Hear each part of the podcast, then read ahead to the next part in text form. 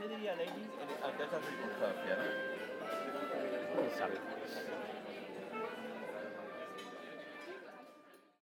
Ai, como estamos, meus amores? Boa semana! Pá, eu estou especialmente contente porque está sol. E não sei se vocês estão a par, mas. claro que vocês estão a par, já estão aqui pá, há 35 episódios, dos quais pá, 15 foram a ouvir-me queixar que não há sol. Mas, por enquanto, não obstante, o meu cérebro está em cacos, porque eu sofro de enxaquecas e estou a sofrer neste momento. Então, luz é tudo aquilo. Eu viro tipo vampiro, sabem? Quando tenho crises. Então estou meio de amor ódio a este sol. Por um lado, uau, por outro lado, vai-te embora. Pronto, entretanto, uh, como vocês sabem, o Patreon está a brincar. Não está a brincar tanto como eu queria, porque eu não. Pá, na verdade, a minha vida não é assim tão interessante. Mas, efetivamente, acontece de vez em quando uma coisa ou outra, umas novidades que eles vão sabendo mais rápido que vocês e cenas assim. E uma das funcionalidades do Patreon é pedir um tema para falar. Pois não é que o nosso querido Bernardo Neto um beijinho, que contribui para esta causa. Pá, isto agora não tem piada, mas pronto, para mim teve. Pediu que eu voltasse a falar sobre o que caralho se passa na Ucrânia. E é assim, vou fazer já vários disclaimers antes de começar. O primeiro é, e eu não sou o expresso, está bem? Eu vou citar maioritariamente vozes da minha cabeça e vozes de dois professores cujos nomes eu não vou dizer porque já explico porquê, mas porque eu fui ouvi-los num painel de uma conferência muito fixe. Vou chamar conferência aquilo, vou chamar uma conferência aquilo. E não é, como é que eu vou explicar? Não é que eles tenham tipo publicado. E o que é que está a fazer agora? São especulações. E eu tenho medo, tipo, por um lado, acho que devia usar o nome deles, porque isto não é, isto não são ideias minhas, muito daquilo que eu vou dizer aqui, são coisas que eu ouvi. Mas por outro lado, não vou usar o nome porque acho que é, tipo, imaginem, eu é chato. Um, primeiro, eu estar a fazer isto. isto é um espaço seguro. E só estou a partilhar com amigos aquilo que aprendi, no fundo. Não quero fazer disto as minhas palavras, estão a perceber, por isso é que eu estou a dizer isto. Mas ao mesmo tempo, não vou dizer os nomes deles, porque não é que eles tenham escrito uma publicação sobre isto, estão a perceber? Não quero. Não quero estar aqui a usar o nome deles para especulações que eles fizeram, não vá tipo estarem errados. Que foi o que aconteceu a um deles, que escreveu uma, um artigo de opinião e errou redondamente. Mas que isso não me faça parecer que isto não são opiniões legítimas e merdas assim, porque são. A cena é que isto é tudo muito imprevisível e temos um ator envolvido nesta brincadeira chamado Vladimir Putin que nem ele sabe. não, coitado, ele sabe. Ele sabe. Coitado, coitado do caralho. Mas acho que o problema é que ele sabe muito bem o que está a fazer. Nós é que não estamos bem a par. Isto, brincar com ele é sempre para brincar ao quarto escuro. Outro disclaimer. Estão a ver o tipo de linguagem que eu estou a usar. É, brincar com ele é brincar. Estou a chamar a brincar, a ir à guerra com o homem. Porquê? Porque. Pá, eu estudo conflitos, não estudo guerras. Também, portanto, já vou passar à distinção. Um, mas isto, portanto, isto é um dia a dia para mim. Lidar com este tipo de cenas. Então, tipo, no início era muito difícil. Entretanto, já ganhei tipo uma resistência e a vida é muito o que é. Portanto, não, não achem que eu, por usar uma linguagem mais simples, que vou usar porque nós não estamos numa aula, estou no meu quarto e vocês não são meus professores, vou usar uma linguagem que seja perceptível a todos, provavelmente vou mandar tipo umas piadas no meio e não sei o quê, mas não é que eu acho a situação pouco séria ou o que seja. Eu é que estou, pá, sei lá, vocês não falam de. O que é que vocês estudam? Não sei. Vocês não falam de. Vocês que são engenheiros, não falam de. Pai, não sei o que é que vocês falam, portanto não vou por aí. Uh... Opa, sei lá, estão a perceber? Uma cena que vocês lidam todos os dias. Não é para vocês acharem menos sério, mas há uma proximidade ao tema que vos permite estar mais descontraídos. Não é que eu acho que isto tenha pouca seriedade ou seja pouco importante, pelo contrário. Então é tipo, é à vontade com esta realidade, digamos assim. Porque, infelizmente, e vamos passar irritações da net, não é um escândalo no século XXI uma nação soberana invadir a outra. Aliás, é bastante. Não só é bastante comum, como Portugal participou numa em 2003, no meu aniversário, 19 de março de 2003. Também ajudou a brincar no Iraque, estão a perceber? Com 128 militares da GNR. Portanto, uh, calma lá os julgamentos que isto não é assim tão incomum. O que é incomum, e agora vamos passar à, fase, à parte interessante disto, é que há vários conflitos no mundo, estão a perceber? E o que é que é um conflito? são quando há duas partes, geralmente uma delas mais forte que a outra, mas isto são outras, outras, outros 500. Há duas partes que têm interesses diferentes que não são conciliáveis, ou são, na minha opinião, quase sempre são, e partem para o confronto armado. Isto é um conflito armado. Depois há conflitos que não são armados, que é quando vocês mandam vir com a vossa mãe e pronto. Isto é um conflito. Uma guerra é quando há, pff, imaginem, uh, acionamento de tropas nacionais, há uma declaração de guerra, há um uso sistemático de violência para acalmar aquilo que é um conflito, ou, ou para limitar aquilo que é um conflito. Há outro nível. E aquilo que está a passar na Ucrânia ainda tem tanta visibilidade que não tem outros conflitos, porquê? Primeiro porque temos um, uh, uh, uh, um dos atores principais, é a Rússia, que é uma das maiores, uma das maiores potências militares do mundo, e não só militar, mas mesmo militar. E um país pequenino, porque isto é literalmente o bullying, o bully maior da escola a meter-se com o puto do quarto ano. É tipo. E é literalmente isso. Eu vou usar boas metáforas para isto ficar claro para toda a gente. E é literalmente isto, porque é que o, o bully quer bué mostrar que é machão, mas não se mete com alguém do tamanho dele. Estão a perceber? Pronto, é um bocadinho isto. E eu vou-vos pedir que. Pá, eu sei que vocês vão rir e, vão, e se calhar meninos desse lado vão ficar uh, ofendidos, mas é por das realidades. Olhem sempre para as ações dos países como ações de homens inseguros, porque é muito isso. Esta, hum, esta de todas as guerras é muito uma competição de pilinhas. Bem, estou a usar uma, uma linguagem de merda, mas é, é a realidade de uma maneira muito simplista. E eu depois vou voltar ao exemplo do concurso de pilinhas para vocês perceberem o que eu quero dizer. Mas é muito isto. Pronto, e porquê que esta guerra está a ter tanta visibilidade? Primeiro porque é no nosso continente. É tipo, é aqui ao lado, pessoal. Tipo, é longe, mas é aqui ao lado. Uh, há outras neste momento. Há, esta semana houve bombardeamentos em Israel, na Somália. Pessoal, em todo lado é bué comum haver merda a acontecer, que é mesmo assim. Mas, como eu estava a dizer, aqui temos um player bem importante que é a Rússia, que, apesar de pôr o pezinho em tudo o que é bombinha no ar, põe um pezinho, mas é tipo no backstage, dá, toma lá uma arma, toma lá uma bomba, vou-te ajudar aqui, vou-te ajudar lá. Não está a defender, está a defender os seus interesses, claro que sim, mas não é o ator principal, é o ator secundário, é o supporting role. Aqui, tipo, é louco, não é? Até porque depois temos outro lado a responder um ocidente que se apercebe do que é que se passa aqui, porque isto não é, tipo, o objetivo aqui não é a Ucrânia, não é a Geórgia, como em 2008, penso. O objetivo é rever a ordem internacional. E o que é que é a ordem internacional, meus amores? este podcast vai ter 7 horas e meia. A ordem internacional que nós temos agora, normalmente uma ordem é o quê?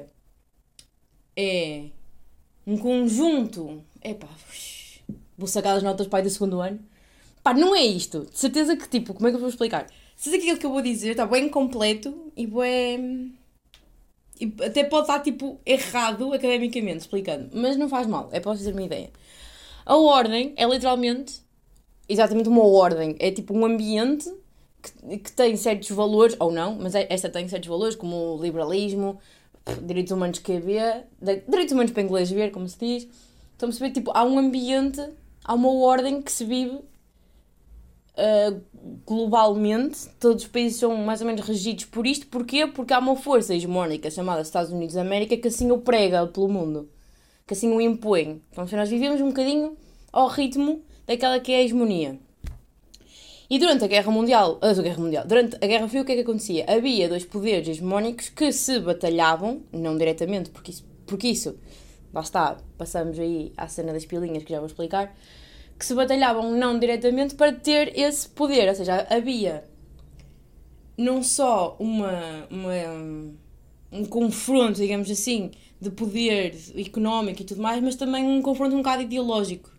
Pronto, e neste caso, um, os Estados Unidos ganharam né, a Guerra Fria, então a ordem geral, global, internacional que se vive é uma ordem liberal que segue os valores dos Estados Unidos. Estão a perceber? Pronto. Há isto.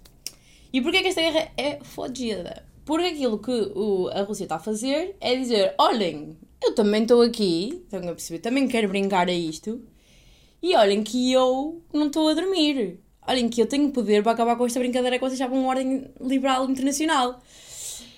Que é, o que, o que é que é? É tipo. Aí chama-se uma potência revisionista, que é uma potência que tem a capacidade para rever, para, para não tem que necessariamente acabar com a ordem, mas mudá-la, pelo menos. Estão a perceber? E porquê que isto está a acontecer? Porque, de forma militar, por exemplo, a China também pode ter este, este, este papel, mas calhar na, no plano económico. A Rússia, como está a par, que no, no, no plano económico não, não vai lá, no plano cultural e social os Estados Unidos são pá, não dá. Tipo, nós culturalmente somos todos muito mais próximos aos Estados Unidos do que a qualquer uma das outras. Então a Rússia pensou: o que é que me sobra? Ui, bombinhas, vamos a isto, vamos nos impor aqui. Bem, pá, pessoal, bem, eu, eu vou estar-se a pedir desculpa por usar esta linguagem, mas é o que é. Então, a Rússia vê ali na Ucrânia a oportunidade de se reafirmar, reivindicar, dizer estou aqui, marcar presença. E porque, esta é a minha opinião, atenção, Há muitas pessoas que vão dizer que não, não é nada disso, mas esta é a minha opinião. E também, pelo que eu entendi, claro que eles não, não declaram assim tão, tão claramente as suas opiniões, também das pessoas que eu vi este fim de semana. Então o que é que sucede? Continuando nesta parte da, da ordem internacional, porque é que, por exemplo, vocês dizem, então, Joana, se o adversário aqui é tipo é, sendo dos Estados Unidos, porque é que ele não ataca só os Estados Unidos e não deixam a Ucrânia em paz? Porque, como eu estava a dizer, isto é uma competição de pilinhas. O que é que acontece na competição de pilinhas? Os Estados Unidos dizem, é, tenho uma pilinha maior que a tua. E a, e a Rússia diz a mesma merda. Só que qual é o problema disto? É que nós não queremos que nenhum deles, efetivamente, saque das pilinhas. Porquê? Primeiro porque é um crime, não é? Atentado ao pudor, ninguém quer ver, ninguém quer ver isso. Não, mas agora fora de brincadeira, se eles usam das armas, ninguém quer isso. E depois porque eles correm o risco de efetivamente estarem errados, da pilinha do outro ser maior. E neste caso, não é só. Há a vergonha, que tendo em conta que nós estamos a ser liderados por homens, isso é tipo, é mais importante se calhar do que perder 4 ou 5 militares. Estão a perceber? Tipo, isso é. O perder a face é O perder a face é tipo. É a imagem, estão a perceber? O perder a face é bem importante quando. É, é sempre importante, mas quando somos liderados por homens, mais. Porque. Hum, a política internacional é muito de imagem, sabem? De ui, eu não, não preciso de ajuda, eu sou melhor que vocês todos. Há bué este clima, que é um clima bué masculino. Há bué estudos sobre isto, estudos uh, gender studies, não sei como é que se diz em português, estudos de género, é? Que, e, e se vocês repararem, tipo, tentem ver cenas de. principalmente uh, declarações de guerra e merdas assim, tipo. Não é que nenhuma gaja fosse dizer aquilo, porque é possível, mas não é uma energia feminina. Um, há um discurso bem fixe que, que, que vimos em Política Externa das Potências, que é, acho que é o Tony Blair, na altura do Iraque, a falar à Assembleia, à Assembleia ou ao Parlamento, Parlamento, a dizer que temos que nos juntar, porque toda a gente está a ir, estão a perceber, e nós também temos que ir para mostrar que também podemos. Foi literalmente isto que ele disse, vocês estão a perceber. Que é aquele do. A minha pilinha não pode ficar atrás destas. Enquanto que não estou a dizer que uma primeira-ministra não tivesse tomado a mesma decisão, mas não era pelas mesmas razões. Não era pelo um. Não podemos ficar atrás dos outros, em princípio. O que não quer dizer nada. Também temos exemplos como tipo a Margaret Thatcher, que era uma. Era uma primeira-ministra com uma. com uma energia muito. Muito masculina, podemos dizer assim. E mesmo tipo, em aceitar ajuda, uh, estes, pá, os líderes masculinos têm bem, têm bem dificuldade em aceitar ajuda lembro bem, na altura da, da pandemia, nós estávamos a morrer do Covid e acho que Espanha. Tipo, há ajuda que não interessa ser aceita, atenção. Tipo, há ajuda que não é ajuda. É um presente envenenado, a maior parte das ajudas são isso. Ninguém anda aqui por amor a Deus Nosso Senhor, como diz a minha mãe.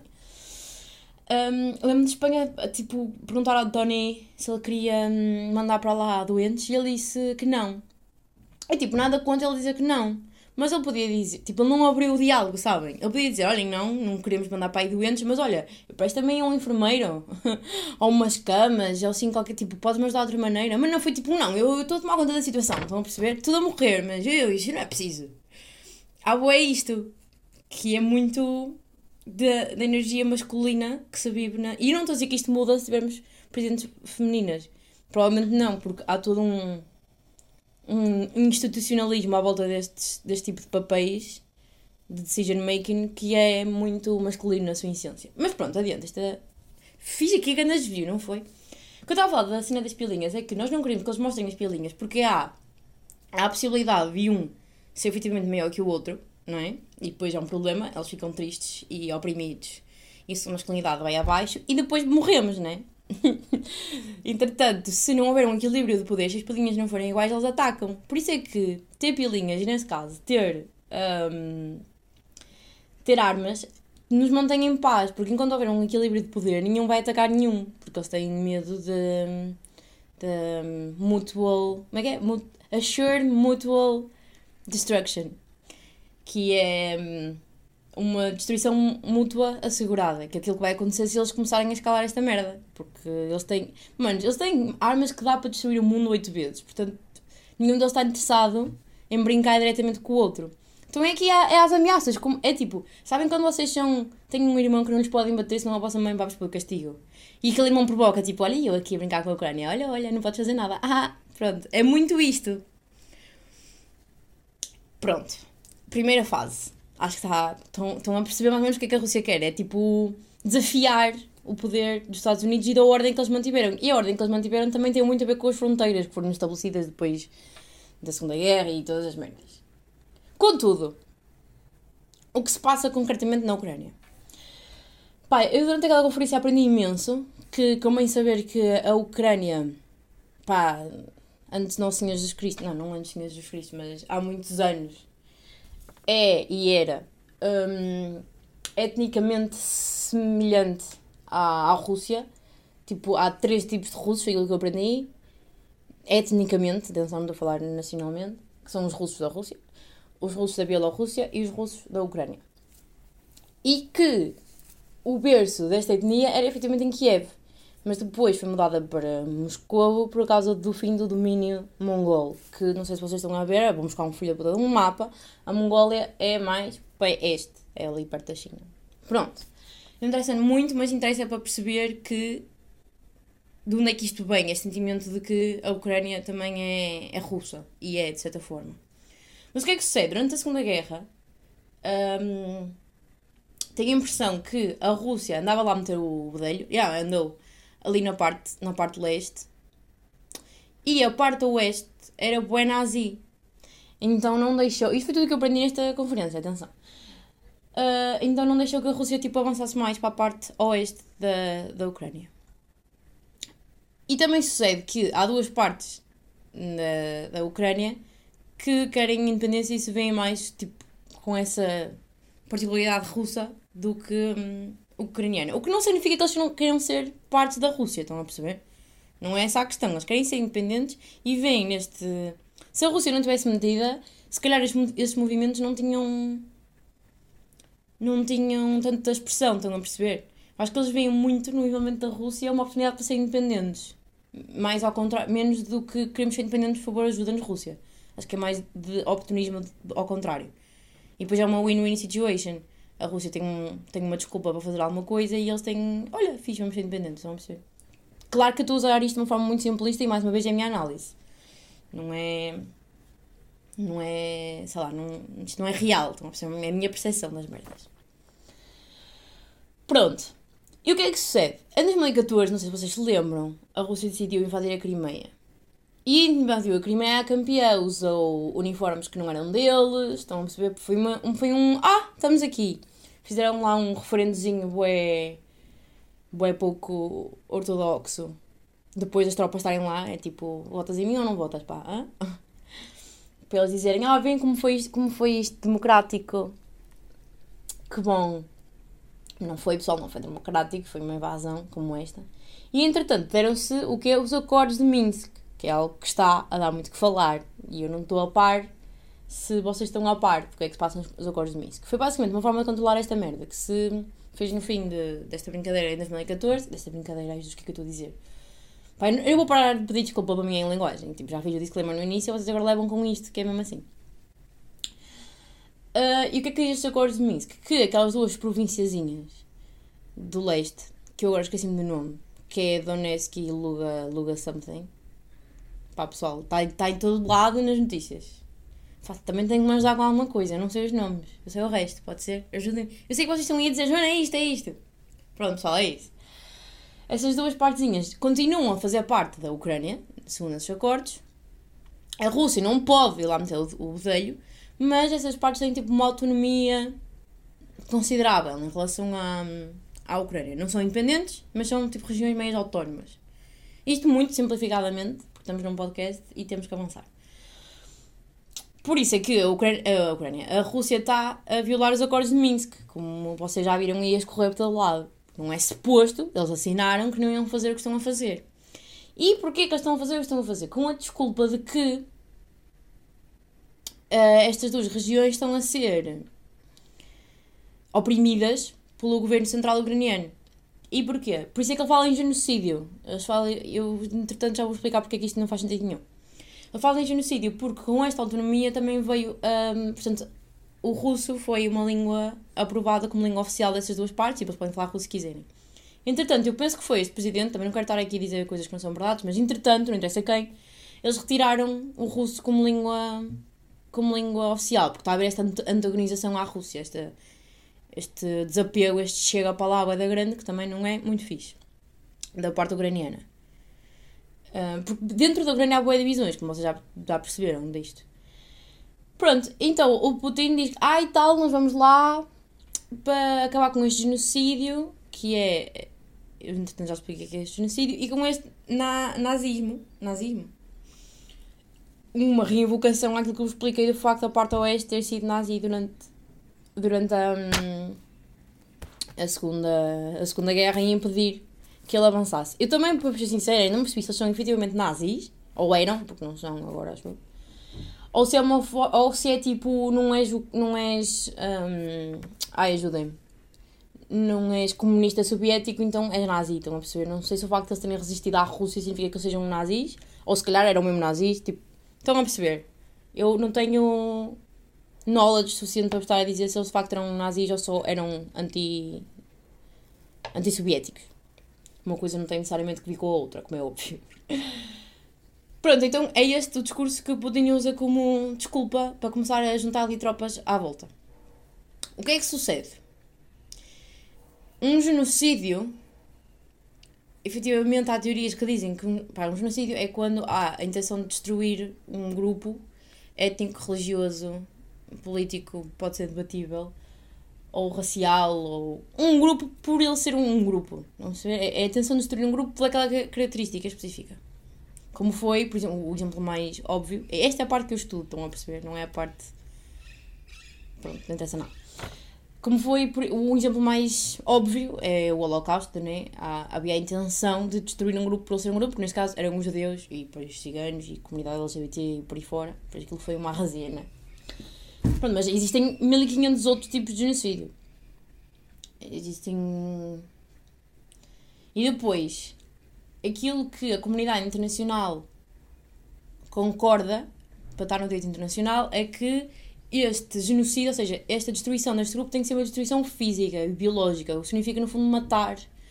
Ou, por exemplo, houve, opá, não onde é que foi, e isto sim é grave eu não saber, mas tipo impedir as mulheres de um determinado grupo de hum, procriarem, ou seja, fazer delas inférteis. Isto também é, pode, pode ser tido como uma com uma destruição biológica, porque se o grupo não se reproduz, o grupo acaba. Estão a perceber? Também há isto, não tem que ser necessariamente matar, mas este tipo de cenas, estão a perceber?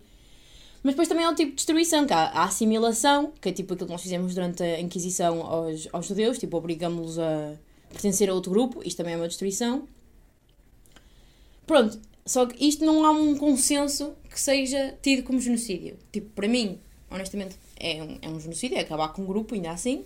Mas não é um, é um acabar com um grupo de forma biológica, é um acabar. É, é redefinir o grupo, digamos assim. É mudar-lhe as características que o tornam esse grupo. É acabar com ele, mas não é metê-los num saquinho e matá-los, como Hitler fez. Neste caso, num forninho. Um, pronto, estão compreendidos? Então, o que é que o, o Putin está a dizer? Que privar essas pessoas de falar russo é acabar com. é redefinir, lá está esse grupo. É, é um genocídio do, do segundo tipo que eu falei. Pronto, ele com este pretexto diz que vai lá salvar este povo, não sei o que, não sei o que mais. A questão é, este povo quer ser salvo? É que tipo, não, eu pelo menos, vou ser sincera, não ouvi falar desta questão assim tanto, até este homem ressaltar isto. Mas pronto, adiante, eu acho que aquelas pessoas que querem falar russo que falem russo, falem o que eles quiserem. Só que o que é que sucede também? há web pessoal para ir dizer, ah, é tal a culpa disto, é do Ocidente que escalou, não sei o que, não sei o que mais. E eu digo, calma. Uma coisa é criar a oportunidade, outra coisa é ter culpa. Isto, isto não é mais. Isto, foi a Rússia que fez isto e acabou. Tipo. O ator Putin é, um, é extremamente oportunista. Ele cria oportunidades para ele, estão a perceber? Ele faz com que ele aproveite qualquer coisinha. E, e, gira, e gira para ele, tipo isto. Ah, eles não podem falar russo. Ah, é, ui, genocídio. Olhem para mim intervir aqui. E não, e não é desenganem-se que ele esteja preocupado com estas pessoinhas. Ele é extremamente calculista e oportunista. Um, o que é que eu estava a dizer? Entretanto, perdi-me. Pois, pessoal. Entretanto, olha, ficamos por aqui. Não sei o que eu estava a dizer. Ah, do facto dos Estados Unidos. Os Estados Unidos calaram a situação, sim. Mas de certa forma, pá. Não. Eles contribuíram para que a situação se calhar acontecesse de outra maneira do que aquilo podia ter acontecido. Mas não, não podemos dizer que a culpa é deles, tipo, contribuíram. Isto também não há, tipo. Efetivamente a culpa é de quem carrega no botão para avançar, estão a perceber? Mas há muitas layers, muitos fatorzitos de que contribuem para aquilo que é o momento, não é? E porquê é que as pessoas estão a dizer que culpa é dos Estados Unidos? Porque de facto, ao longo. Eles primeiro trouxeram. deram boa atenção, que é aquilo que o Putin quer, um bocadinho. Um bocadinho, não muito. Ele quer um. Olha para mim, irmão mais velho, que eu estou a fazer merda. Olha que eu estou a desafiar-te. E eles deram-lhe essa atenção, desde o início. Que por um lado tem que ser. Isto, isto atenção que é boa fácil nós tentarmos aqui e criticarmos os Estados Unidos, mas não há boa. É que explicar? Não há uma boa ação. E eles não olharem podia levar a um aumento da força, de género, ai não olhas, então agora vais olhar que eu obrigo-te. E eles olharem, dar-lhe aquilo que ele, que ele quer, que é atençãozinha. Ou seja, nenhuma das ações que os Estados Unidos pudesse ter eram boas, é um dilema. Isto é escolher o menor dos dois males. E eles, desde o início, usaram uma, uma tática que não é muito comum, que é o quê? Como eu estava a dizer, isto é um concurso de pilinhas. Olha, tem esta pilinha, ela tem aquela. E depois também é um jogo de percepções, que é, será que isto é bluff? Será... Tentar perceber, de facto, como é a pilinha do, do adversário. E o que é que normalmente se faz? É, não se partilha com o adversário as informações que tem sobre ele. Porque é tipo, eu sei, mas tu não precisas saber que eu sei. Porque se ele sabe... Vamos explicar se nós sabemos que os outros sabem aquilo que nós temos, a probabilidade de nós melhorarmos o que temos é grande. Que é tipo, ah, ele já sabe disto, então temos que, temos que melhorar. Mas o Biden foi sempre bem transparente em relação às informações que tinha. Claro que não partilhou tudo, mas foi partilhando. Tipo, nós sabemos que eles já estão ali na, na fronteira. Nós sabemos que eles estão a preparar um ataque deste sentido. Nós sabemos que badabi badabá. Foi sempre partilhando que expôs a Rússia, obrigou-a, eu acho que isto se, também se arrastou um bocadinho, porque eles não estavam à espera que, o homem fosse para ali dizer o que é que sabe, né? Mas também mudou o tipo de ataque, porque eu acho que eles, eu, eu, honestamente acho que eles iam fazer uma cena tipo Crimeia, acho que até a página tantas o Putin disse isso, que eles estavam a preparar uma invasão sem, sem identificação, tipo não, não identificados como exército russo, que é sempre, dá, sempre, é, dá sempre jeito a nível até judicial, para eles depois não serem acusados de merda nenhuma, podem fazer os crimes de guerra aí quiserem. É sempre giro. Um, e acho que ele pôs-nos tantas tipo. Clover Malt, disse mesmo, eles vão fazer isto. E então ele teve que, né? Mudar ali a surpresa e tudo mais. Ou seja, é possível que isto tenha contribuído para o, a intervenção ser diferente. O que não, que não é necessariamente mau, ao menos está tipo, está desmascarado. Estão a perceber? Tipo, eles estão a fazer isto, vejam. Mas pronto, isto pode ter vários contornos. E depois também há a cena da aproximação, tipo, ah, a culpa é da União Europeia que se aproximou à Ucrânia e não sei, o que mais. De facto, a União Europeia tem uma cena que é tipo parcerias com, com a parte leste da Europa, que é basicamente dar-lhes alguns benefícios da União Europeia, mas eles não fazem parte da União Europeia. E o que nada contra, estão a perceber? Tipo, os países são livres de fazer aquilo que eles querem, tipo, eles são países independentes. O Putin não concorda com esta minha afirmação. Mas é isso. Mas também tenho que perceber que isto é tipo quase um. Como é que eu explicar? Não é uma ameaça. Mas é quase gozar na cara do Putin, que era olha eu aqui no teu quintal a distribuir parcerias, hein? Porque as pessoas não se confiam. Estão a perceber? E, e há, tipo, geograficamente é perigoso ter uma União Europeia ali tão forte. União Europeia ou, ou forças do Oeste, forças desta, desta hum, ordem, estão a perceber, desta ordem liberal e da NATO também ali tão perto. Contudo, esta não é a razão pela qual o Putin invadiu a Ucrânia, pessoal. Tipo, não pode ser. Primeiro, não sei se vocês repararam, a União Europeia, em momento nenhum, queria que a, que, que a Ucrânia entrasse. Eles só não iam dizer, tipo, não, chua, porque parece mal, estão a perceber? Mas é mesmo isto, tipo, eles não podem também cagar-lhes na boca se um dia poderem precisar deles. E não é assim que se lida com um país. Não pode dizer só, olha, não. É tipo, pronto, toma lá esta parceria e tal, e não sei o quê, e não digas vai daqui. Uh, o que era ideal era a Ucrânia ter-se mantido hum, neutra, tipo como a Finlândia, estão a perceber? Porque assim não, não se metia com a Rússia. O facto de eles querem uma aproximação ao Ocidente uh, deixa ficar mal a Rússia, sabem? É tipo como se. Hum, é como se a Ucrânia tivesse sido namorada da Rússia durante muito tempo.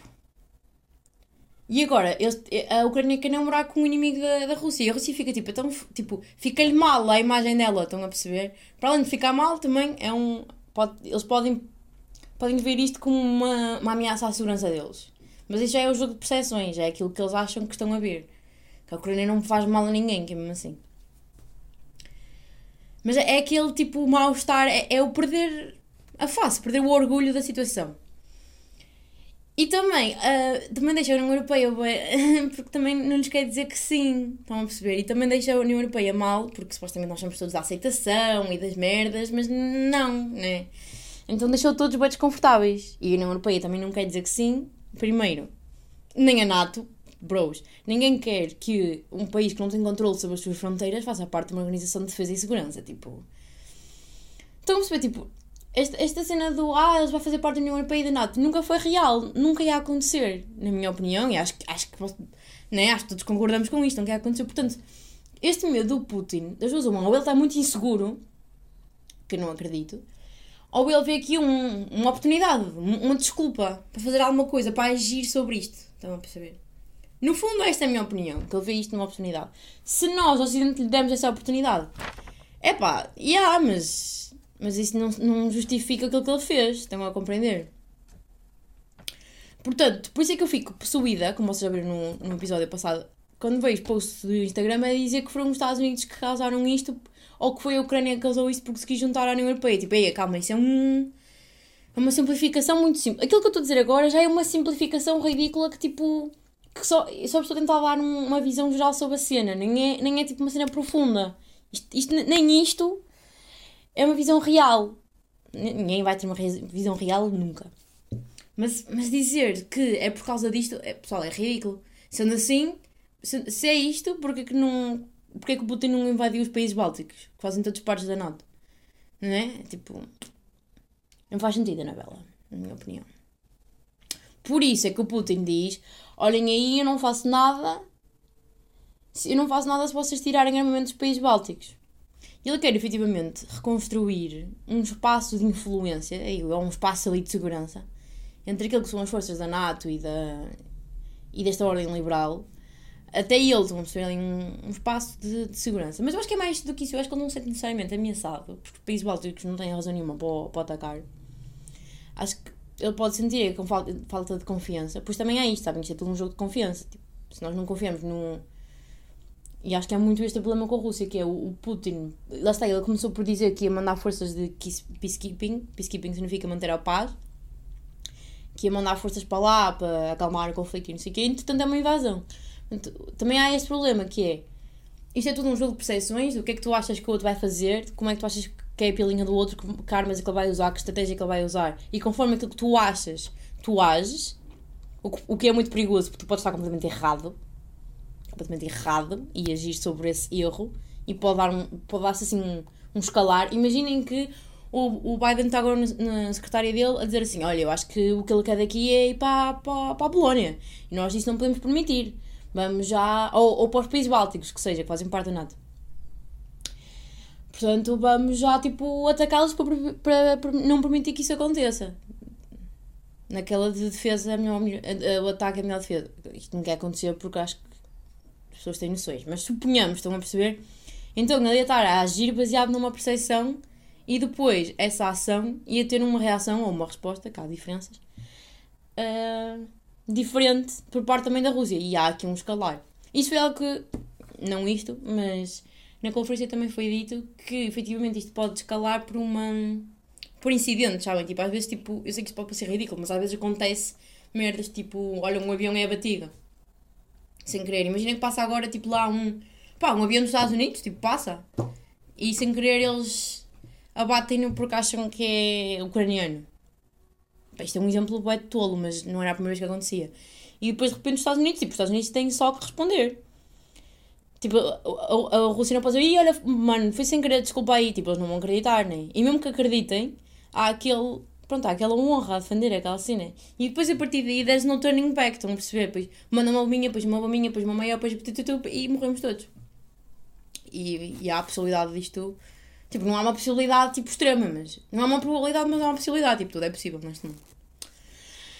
Ui, pronto, acho que estamos mais ou menos, tipo, coisa, né? Por isso é que eu disse no primeiro episódio sobre a Ucrânia que eu achava que a cena dele era ficar ali com aquelas duas partes, dar-lhes independência e criar ali um corredor até à, à Crimeia e tal, e pronto. E depois ele pôs-se a bombardear Kiev e por aí fora, e basicamente o, o território todo está assim mais ou menos coisa. E aquela zona da, da, da Moldávia, que não é bem Moldávia, que também estão lá a lutar pela independência deles e merdas assim. E fica tudo meio estranho. Um dos meus professores também deu a teoria de que pode ser só para dispersar tropas. Porque se o exército ucraniano estiver fixado em diferentes sítios, não está todo num, não está todo ali no leste a proteger aquilo que é preciso, em princípio está mais concentrado na capital, né? Outra coisa que me preocupa é eles estarem, pá, mas isto, pá, isto é mesmo russo, pá, eles fazem isto em todos, tipo, estou a falar a sério, eu estudo é, o conflito da Síria, eles fazem isto a torto e direito, tipo, eles, eles dão target mesmo nos civis, porque eles acham que isso pode mover Portanto, os decision makers uh, a dizer, pronto, estão a atacar os nossos civis, vamos render, estão a perceber, só que isto, pá, isto não acontece, Rússia. Vocês já, vocês já fizeram isto mil vezes, tipo, não vai acontecer. Ai, isso é com raiva. E é que as tantas, eles também já estão a par que não vai acontecer, é tipo, é, é, é maldade pura, vocês querem mesmo matar civis. É que às vezes, tantas parece isto, porque eles já passaram de... Há várias estratégias de militares. Ao seek and destroy, uh, Seek and Hold, que é tipo. Seek and Destroy é vocês tipo, terem targets bem definidos. Neste caso, tipo, o presidente podia ser um, uma cena dessas. Que é vocês procuram um target, que é o que se faz ou se podia fazer nas missões terroristas, que é há uma pessoa específica ou um grupo de pessoas específicos, vocês procuram-nos, identificam-nos, destroem-nos e acabou. Depois o outro que é um, clear and hold, não é, não é seek and hold, Clear and hold significa limpar e assegurar. É, é aquilo que eles estão a fazer, que é tirar alguém de um território e manter o território, não chega não chega a tirar as pessoas que estão lá, porque efetivamente o território pode ser ocupado outra vez, é manter, manter forças no, no sítio. E eles agora estão a usar uma estratégia de cerco. Que é mesmo sedes ou não sedes, caralho. Eles estão a fazer cercos à volta das cidades. Eu sei que está acontecendo pelo menos em Kiev. Os Estados Unidos também já tinham alertado para isto ontem que eles estavam a mudar a estratégia. Eles estão a cercar Kiev, tipo, literalmente as pessoas não podem não podem sair. O, o presidente da Câmara de Kiev já deu um, também uma conferência sobre isto. Não havia conferência, ou entrevista, ou o que seja, não, não vi, mas sei mais ou menos o que é que ele disse. Acho que as pessoas estavam a perguntar como é que é tipo, para sair de lá, se as pessoas estão a sair, eles disseram que não, tipo, não há possibilidade de sair, todas as vias estão cortadas, não há como sair de Kiev neste momento que é um sufoco dos civis. Lá está, é mais um. É mais um set ou não set. Entretanto, também já bordearam hospitais, algo que estavam fartinhos de fazer na Síria. Aliás, na Síria começaram a haver bombardeamentos de hospitais. E tipo, atenção que isto pode, muitas vezes pode ser tipo sem querer, tipo, se um hospital for perto de uma base militar ou tudo mais, porque aquilo que é, aquilo que se pode, segundo o direito internacional, fazer é bombardear estâncias e infraestruturas militares. É militares estão em guerra, mas os civis não estão, estão a perceber? Um, então na, na Síria aconteceu algumas vezes caírem, caírem bombas em centros comerciais, em hospitais. Aconteceu-me, não aconteceu, pessoal.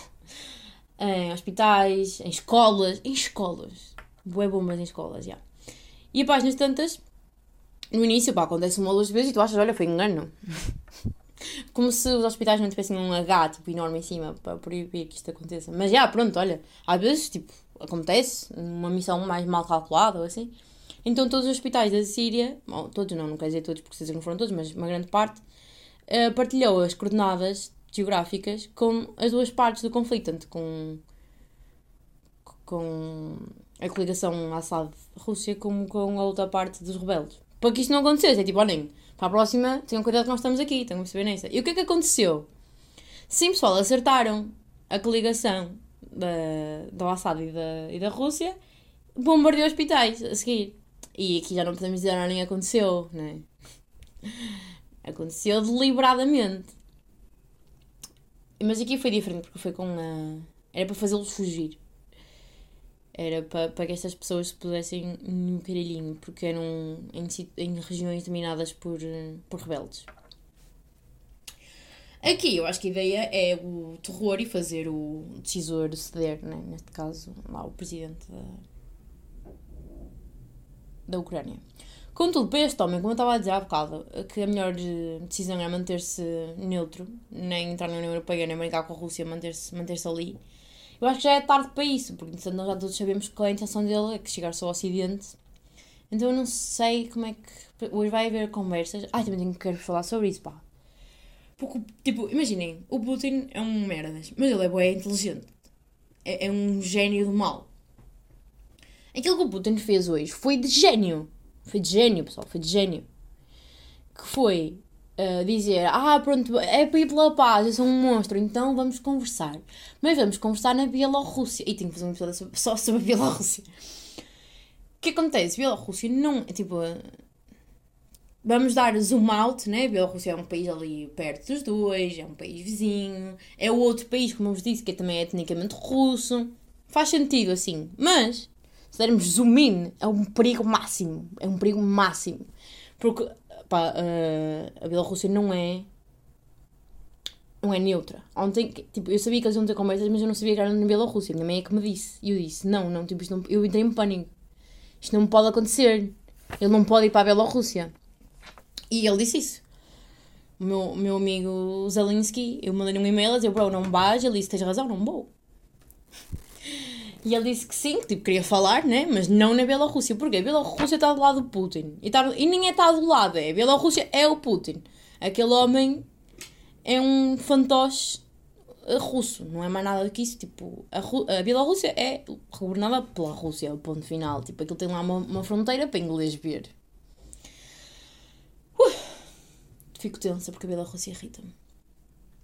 Porém, contudo, não obstante, nós precisamos que a Bielorrússia se mantenha assim, porque nós somos hipócritas e precisamos que o gás chegue barato aqui, porque é tipo cada fronteira que o gás ultrapassa, mais, mais caro fica, estão a perceber? E na Bielorrússia, tipo, ele passa à vontade.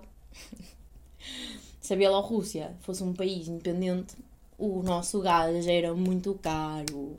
E não é. Portanto, nós somos uns hipócritas e precisamos que aquilo se mantenha uma ditadura de merda. Não precisamos, mas estás a ver? Convém-nos, convém-nos. Uh, o que é que eu estava a dizer? Ah, o facto de eles falarem em Bielorrússia. Há uma grande probabilidade daquele homem ir à Bielorrússia e ficar sem cabeça. E não digo imediatamente, mas porem um pozinho para ele cheirar só quando chegar a casa e dizer oh, não foi aqui, estão a perceber? Porque a Rússia também é pró nestes malabarismos de veneninhos e merdinhas, como vocês sabem, acho que vocês estão à parte daquilo que é jornalista ou pessoa que fala contra a Rússia. Aliás, eu vou ser empenada hoje, não estou a brincar. Um, há, há, estas merdinhas, estes, estes joguinhos que eles gostam de brincar. Ninguém lhe vai mandar um balásio na cabeça, né? Tipo, isso era. Era louco, mas há esta probabilidade de ele não sair mais dali ou ser mantido lá, estão a perceber? Então ele disse: Bros, não vou. Vamos nos encontrar no sítio qualquer, mas aí não natural. Isto é bem natural. Ao que a Rússia responde: Pronto, nós tentamos ir pela forma mais pacífica, mas já se a Ucrânia não quer ir, não temos outra opção a não ser continuar a guerra. Estão a perceber? Deram a cena de nós queremos a paz, vocês é que não querem. Que é para depois ter, lá está, mais outra desculpa. Eles, eles, eles criam, como é que eu explicar? Eles criam um ambiente que dê merda para eles terem a desculpa de fazer merda. Não sei se isto foi, foi perceptível, mas eles criam situações para apertar os outros para que eles fiquem por cima para legitimar as, as, as ações deles, digamos assim. Pronto, e foi isto muito que aconteceu. Mas, uh, o, entretanto, o homem cedeu e diz que vai lá. E acho que ele deu um discurso qualquer a dizer: Esta é possivelmente, possivelmente a última vez que me vão ver vivo. Portanto, ele está a par do que está a fazer. Isto tem dois problemas, que é... Pá, ele foi um bocado obrigado a ir, porque senão, efetivamente, o Putin ia, ia armar estrondo, porque aí tal... Porque se ele não for, parece que é ele que está a negar a paz, estão a perceber? Não é verdade, mas parece, dá, dá essa imagem. Pelo que qualquer ação que o Putin faça a seguir é legitimada, ou seja, o senhor tem que ir. Mas o que de facto também pode acontecer é ele ir e morrer, e isso é bem da mal. Como devem calcular. Por um lado, dá uma. Tipo, o homem está a ser a cabeça, né? A imagem da luta ucraniana. E a dar um, um mártir, digamos assim. Um, podia dar um, um sentido de união bem grande à Ucrânia. E, e este tipo de cenas não pode ser, tipo, descurada. Porque muitas vezes isto acontece quando há um motivo, um outro. Quando, lhes, quando dão motivos a um povo para lutar Ui, um povo motivado, cuidado e alto. Um, há isto, mas também, pessoal, há um país sem, sem reina rock. É muito fácil, num, num momento de fragilidade, acontecer o pior. Mas também eu confio que se o presidente tem esta noção toda, porque entretanto ele leu o meu e-mail e eu expliquei-lhe mais ou menos o que é que estava a passar, que ele já se. Para que, tipo, eu acho que ele já vai para esta reunião e já deixa trabalho de casa. Tipo, pessoal, se eu morrer, é, é isto que a seguir logo usá-lo. Não há vácuos de poder. Se houver um, um. O que é, que é um vácuo de poder? É quando não há nenhuma instância que, que, que governa ou que ponha a mão nas merdas, que, que tenha uma ordem sobre as coisas. Só que o que é que, o que, é que, o que, é que de facto acontece? Não existem vácuos de poder. Há sempre alguém no poder, ou alguém, ou algo, ou o que seja, porque quando há, há tipo, há um vácuo de poder durante 3 segundos e depois há alguém que assume, digamos assim. Mas não tem que ser um assume, por exemplo, se... não estou a saber explicar. Não há vácuos no poder, não que alguém assuma diretamente esse, esse, esse poder, mas, mas há um poder de facto, no sentido em que quando a autoridade máxima cai, há outras autoridades que ocupam este lugar, não necessariamente declaradamente, sabem? É, é aquilo que acontece em todos os conflitos armados. Normalmente se dão-se em situações em que o Estado não tem controle sobre certa parte e quando o Estado não tem controle, há alguém que tem controle. Há sempre alguém ou uma organização ou algo que controla.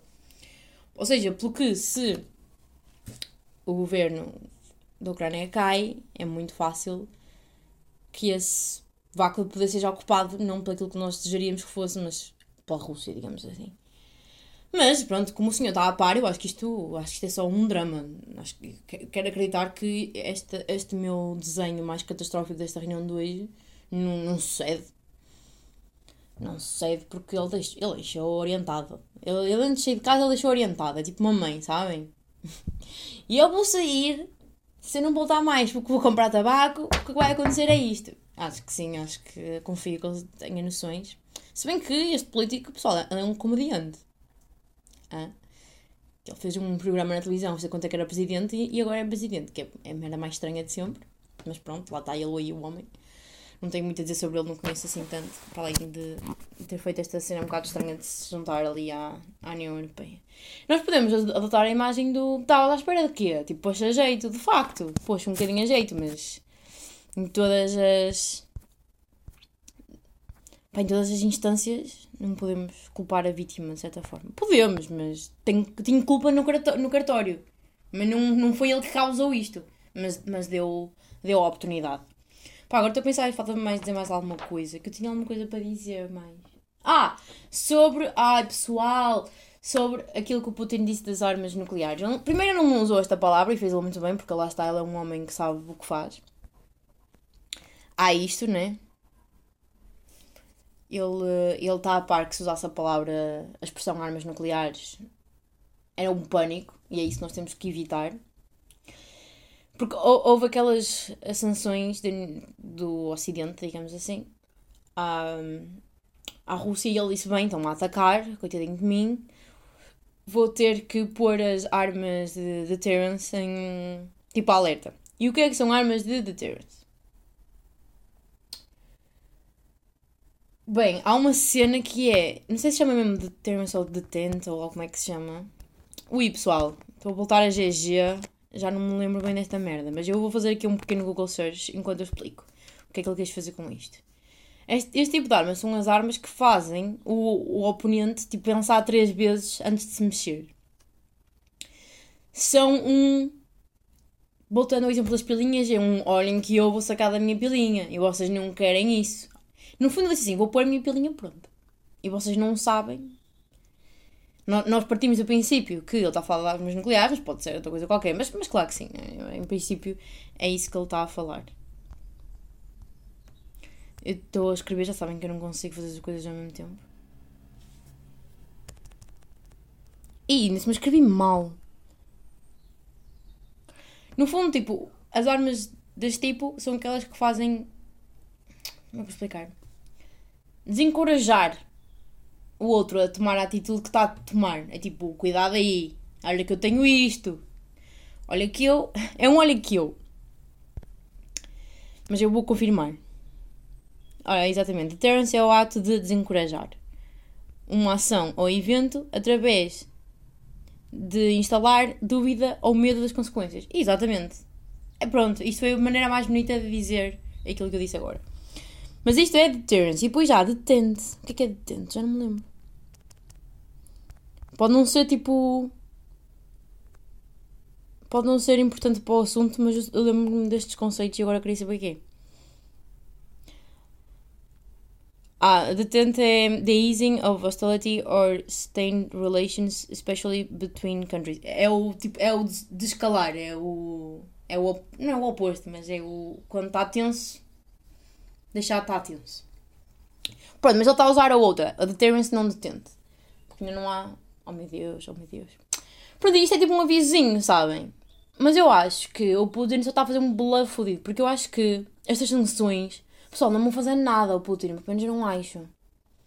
Eu acho que a União Europeia e o Ocidente estão, estão, estão a fazer o seu papel, sabem? De nós estamos aqui, mas não estamos. Sabem quando a vossa mãe está a segurar no selinho da bicicleta e diz: Estou a segurar e não está nada. É tipo, estás aí sozinho, estás aí tão bem. Ó, oh, estás assim tão bem. Vou dar uma arma, vou dar um capacete e depois tu desenrascas, está para ti, estás tão independente, consegues. É isto que o Ocidente está a fazer. E porquê que eu acho que estas, estas sanções não vão dar em nada? Tipo, don't get me wrong, isto são sanções pesadas, são hardcore, são potentes. Mas eu acho que nós não podemos esquecer que o Putin é bué racional, bué calculista. Ele está a preparar isto à bué, pessoal. Eu tenho a certeza que ele está a preparar. E ele há dois anos que não aparecia quase em público. Acho que ele estava, ele estava a preparar, ele estava a par. E lá está. E como isto é um jogo de percepções, eu acho que ele não podia achar que ia fazer isto sabendo que está a ameaçar a ordem internacional e a ordem internacional não fazer nada para o parar, não é? Então eu acho que ela estava a par de que contas, whatever, porque o que, é que eles estão a fazer? Tentar fazer com que ele não tenha dinheiro para o esforço de guerra. O que é que é o esforço de guerra? É, no fundo, financiar uma guerra. Pronto, e é uma abordagem como as outras que eu pessoalmente aprendi para ir no primeiro ano que isto não funciona, mas estes políticos precisam de ter uma ala a Coimbra para, para perceber. E porquê é que isto não funciona?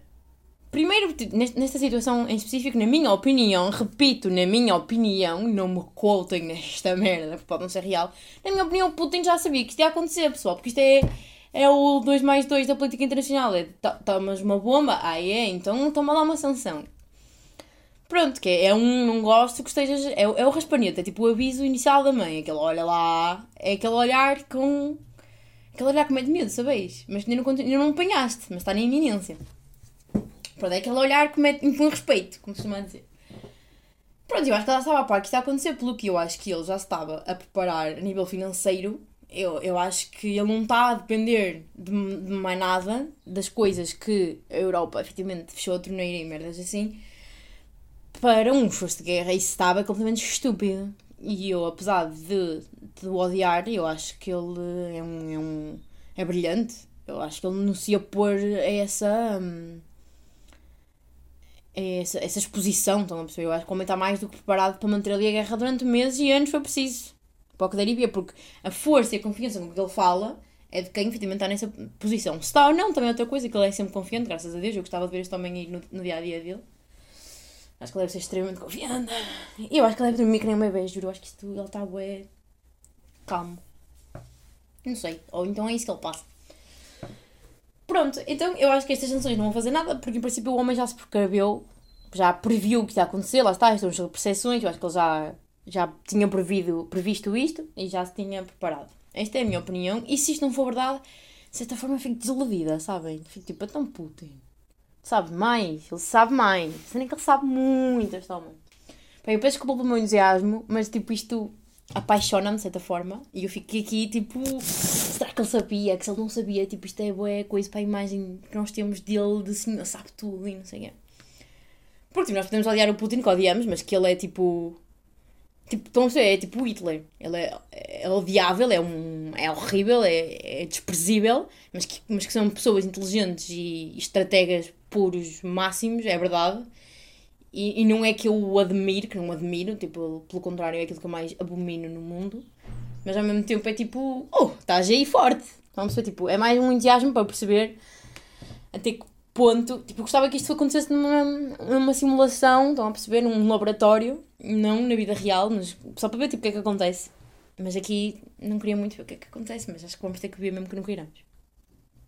Primeiro é isto. E depois, como eu acho que, hum, que ele está preparadíssimo, que ele já está a contar com isto, que ele tem outras formas de dar a volta, de contornar as, as, as consequências destas sanções, há o asfixiamento da economia geral russa. E o que é que eu quero dizer com isto? Ninguém está a asfixiar o Putin. Porque em princípio o Putin tem bem saquinhos lá, pessoal. Em princípio ele está cheio dele. E vai conseguir continuar a manter a guerra. O que é que ele não vai conseguir manter? É a guerra e as pessoinhas da, da Rússia.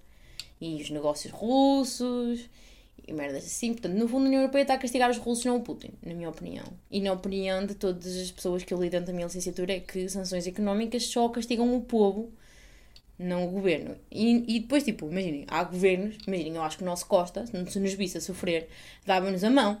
Porquê? Porque ele é um bom líder, porque ele efetivamente é um líder de uma nação que está ali para representar os nossos interesses.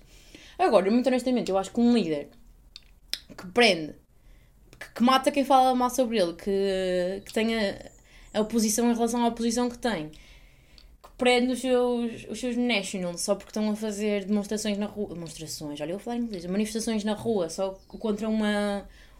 No, no fundo, uma política, porque imaginem, eles estão-se a, estão a hum, revelar. Eu quero dizer rebel. Estão-se a revolucionar. Estão-se a insurgir, vá, contra. Um, no fundo, aquilo que é uma política. Tipo, eu não quero estar a diminuir, as cenas não são a mesma coisa, não é? Mas eles estarem uh, na rua um, a protestar, a protestar, é isso que eu queria. Uma, uma, invasão é uma decisão política como é nós, tipo, sobre o preço dos combustíveis, estão a perceber? Não, é, não tem o mesmo peso, não tem a mesma consequência, é óbvio, não é isso que eu estou a dizer, mas eles estão a protestar uma decisão do governo deles que é tão sei lá, que, que deve estar a, deve representar os interesses deles. Claramente não está, senão as pessoas não estavam a passar na rua, não é verdade? Então o que eu quero dizer com isto é, isto não é um líder que fique propriamente comovido em ver o seu povo a passar mal. Um, não vai ser automaticamente, acho eu, porque aquilo, pá, a Rússia é, é, é oleada, é isso que eles querem também mostrar, é que eles estão aí é, fortíssimos. Mas eventualmente, se isto durar muito tempo, os russos, que não têm culpa nenhuma disto, é que vão sofrer, né? Na minha opinião, é isto que as sanções estão a fazer, nada mais. Outra coisa, pessoal, eu estou a ver boa gente a dizer no Twitter e o caralho, ah, tipo, a única forma de coisar isto é aceitar a Ucrânia na União Europeia e na NATO e tipo ajudá-los e não sei o quê. Pessoal, isso não vai acontecer nunca. Isso não vai acontecer. Tipo, nenhum grupo de países se vai pôr em risco por um país. Tipo, isto é muito cruel, muito frio e todos nós choramos muito a ver os vídeos da Ucrânia e todos nós, de certa forma, queremos dar, queremos quase ir lá pegar numa arma. Mas de facto, tipo, os nossos líderes não vão deixar que isso nos aconteça. Nenhum, nenhum país vai meter diretamente. Pronto, Portugal foi lá para a fronteira da Roménia orientar, ver se aquilo. Estão. Mas lá ninguém se vai meter. Tipo, eles preferem deixar arder a Ucrânia do que pôr. Era um, um erro político muito grande pôr a segurança de, um, de uma organização de segurança, que é aquilo que eles, para aquilo que eles servem, que é manter a nossa segurança, pôr em risco organiza esta organização e, e todos os civis que, que fazem parte dela, que somos nós todos, por um Estado que nem faz parte da organização. Estão a perceber? Tipo, é, era um falhanço total do objetivo do, da NATO. Uma cena era, pronto, isto está a acontecer em Portugal, pronto, e eles eram obrigados a intervir, porque nós temos este conjunto, este clube de amigos, Estão a perceber? Isto é um clube.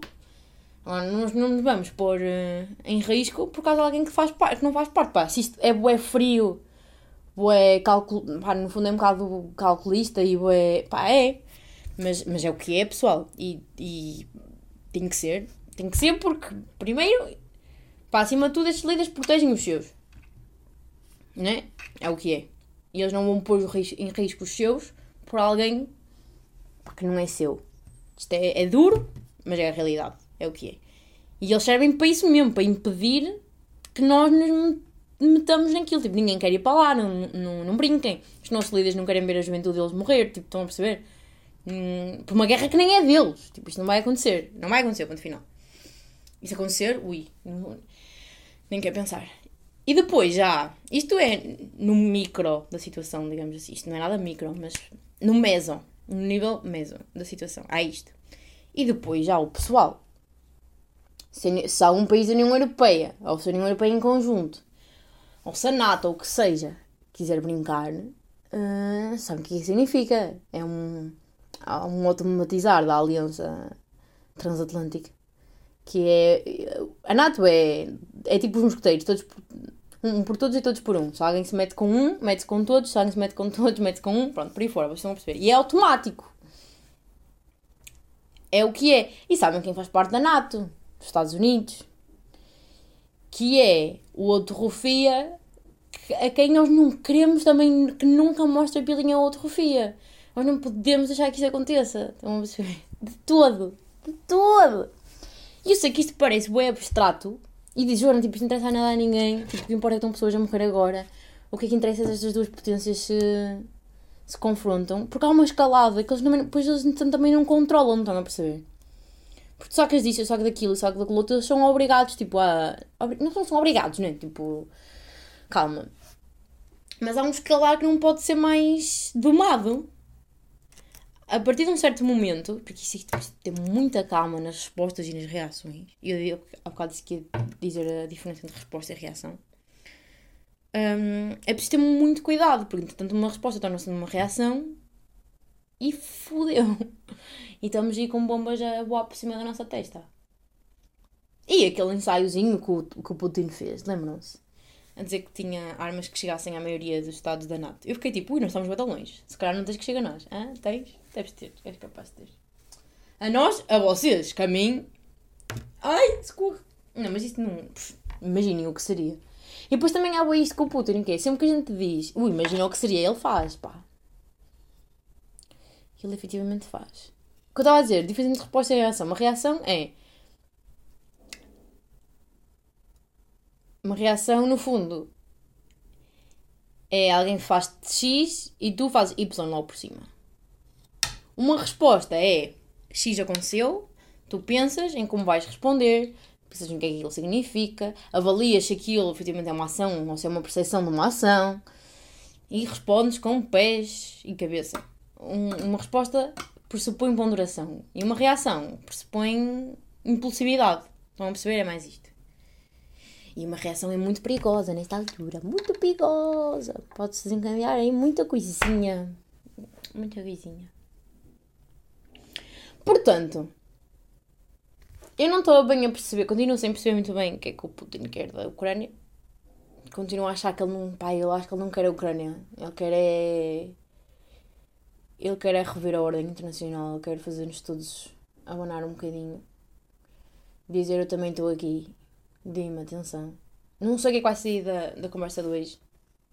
Eu estou aqui com. Eu disse-vos que tipo, ele vai matar o gajo. não disse que vai, então, mas é uma possibilidade. Assim como também é uma possibilidade de ele dizer: Pronto, agora tu dizes que és neutro e acabamos com esta brincadeira. E eles dizem: Pronto, agora sou neutro. E vamos todos para casa. Parece-me muito difícil. Acho que o Putin vai querer consolidar estes ganhos. Manter. Uh... Portanto, ele, ele ganhou certo território no si acho que ele vai querer mantê-lo. Acho que não vamos fazer. Pronto, pessoal. Faça alarme. Acabou. Acho que isso não vai acontecer. Não sei. Pode acontecer. Isto, há bué. Há bué cenários possíveis, né? Na, na, na conferência também eles deram bué cenários. Algum deles era tipo dividir a Ucrânia. Tipo, haver uma. a Ucrânia que nós conhecemos ser a Ucrânia da Oeste e depois haver uma, uma Ucrânia no Leste independente ou uma Ucrânia, de- uma Ucrânia do Leste. Tipo, quando eu digo independente é tipo Bielorrússia, estão a perceber? Não independente claramente, mas está lá alguma coisa. Ou, ou efetivamente o, aquele território a leste é anexado pela, pela Rússia. Uma cena que me preocupa é o tempo que isto vai demorar. Porque se o Putin ver. Aquilo que nós temos que, man- que manter é a intensidade, perceber? não fazer que isto escale muito. E eu acho que se o Putin for derrotado muito tempo, ou se isto tiver mais, levar mais tempo que aquilo que ele pretendia, tenho medo que ele aumente a intensidade, que tire as, grandes armas do armário, estão a perceber? E que isto torne mesmo. Porque tipo, ele está a ser paciente, tipo, estão a brincar. Quando nós temos a ver aquelas notícias a dizer ah, a Ucrânia manteve esta cidade, manteve porque deixaram manter, estão a perceber? Porque o, porque o Putin não pôs a carne toda no assador, porque quem é o, quem é o esforço militar da Ucrânia é ao pé do. né? da Rússia. E óbvio que eles estão a ter boa ajuda do Ocidente. Né? O Ocidente só não tem tropas lá, mas está lá a orientar, né? digo eu. Mas. Né? Ainda não, ainda não lhe apeteceu aquela merda toda. Ainda não lhe apeteceu. Ele não acordou num dia e disse hum, que belo dia. Vamos brincar a sério. E pronto. Depois também há a possibilidade dele querer conversa com os países bálticos, que é, que é sempre assustador. Há a possibilidade de escalar para, para a Polónia, mas não, não, não acredito. Há a possibilidade, há a possibilidade de tudo, estão a perceber? Mas acho que não há probabilidade, ou pelo menos não agora. Imagina, acho que ele pode, acho que ele pode ir brincando de vez em quando, tipo, em 2014, agora, depois mais um bocadinho, e mano. E isso para mim é que é o perigo. Porque, género, o Ocidente não pode responder sobre o risco de termos uma, uma, uma guerra nuclear, e, e grande, e entre as duas maiores potências do mundo. Mas também, pá, eles têm que fazer alguma coisita para lhe mostrar que ele não pode fazer o que lhe apetecer. Tipo, ele fez, fez a Crimeia, agora vai fazer o leste da Ucrânia, e depois isto é uma brincadeira, depois isto é uma alegria, é tudo a hate, estão a perceber? Ele também tem que. Ele também tem que enfrentar alguma resistência, que senão quando falamos todos russos, estão a perceber? Ele houve uma altura que falou disso, de. De, de uma cena. De um, não sei se era tipo um, um império, acho que era mais uma zona de influência de Lisboa a, a Moscou. Sim, senhor, para já. Ah, isto foi uma coisa que também falamos na, na, na conferência, que eu não sei se concordo muito, mas que ele estava a dizer que, que o Putin balanceia bué bem os tipos diferentes de eleitorado na Rússia. Os que são mais imperialistas, os que, os que não, por aí fora. E que o, o meu professor estava a dizer que ele usa o discurso imperialista não porque ele seja efetivamente imperialista, mas para agradar essas pessoas, que é um discurso para consumo interno. Foi o que ele disse e eu gostei muito. Que é para alimentar essas pessoas, para dizerem assim, senhor, ó, ele está connosco, mas que o meu professor acha que não, que ele efetivamente não é expansionista. Mas depois está a atacar Kiev, né? Eu, eu acho que. Pá, eu, eu costumo muito discordar deste meu professor, que ele para mim é tudo nesta vida, mas eu discordo. Eu acho que ele. O facto de ele não agir sobre os desejos expansionistas, ele não faz ele menos expansionista. Eu acho que ele, que ele à noite, depois de treinar web abdominais, ele sonha com, com a RCS, ou com o espaço que a RCS tinha no sistema internacional e na geografia, e no poder que, ele, que a Rússia tinha de definir fronteiras. Eu acho que ele sonha com essa merda.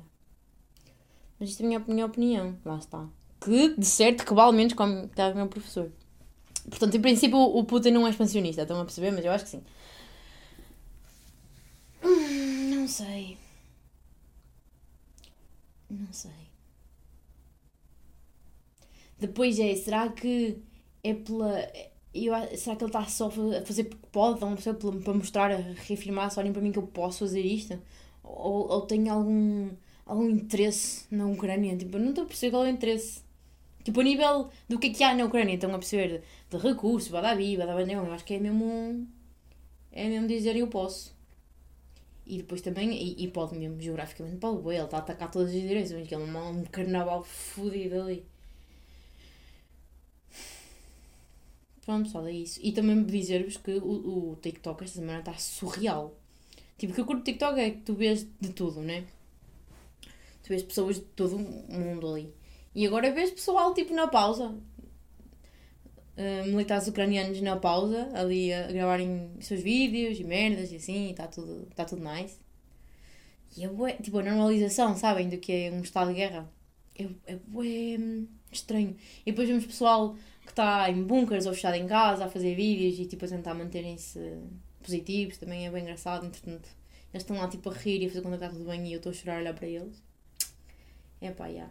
Por acaso, esta, esta, ontem e hoje, eu disse duas coisas que me fizeram pensar bem nisto. Que foi, estava a falar com a minha mãe, a mãe estava a dizer para eu, quando é que vais a Portugal? E eu estava a dizer, mãe, tipo, eu não conheço a Holanda. Tipo, a minha vida aqui é estudar. E eu preciso de conhecer outras cidades e passear um bocado. Conhecer Amsterdã em modo.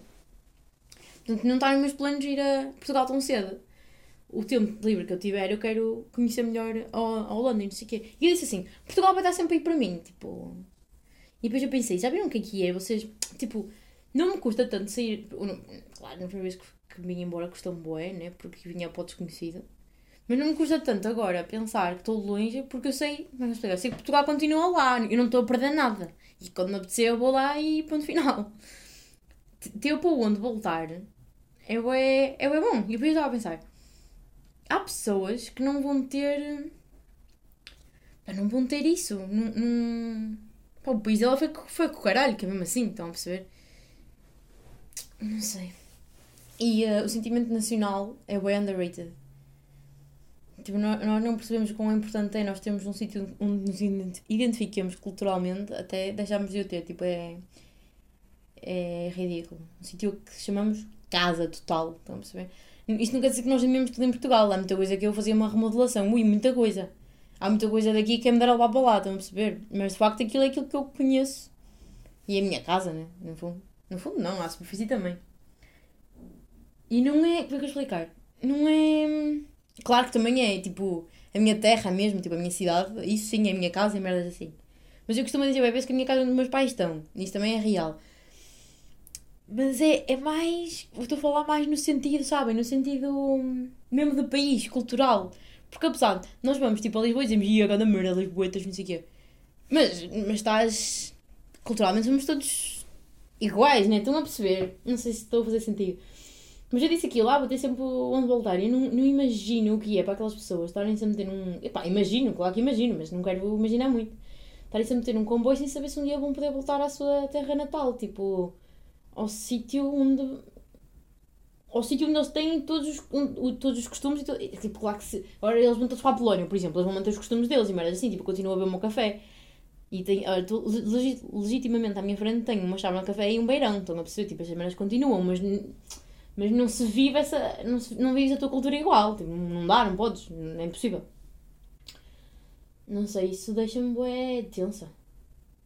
Claro que também me deixa tensa as pessoas morrerem, né? Deixa-me mais tensa isso, mas foi uma coisa que eu nunca, nunca tinha parado assim para pensar.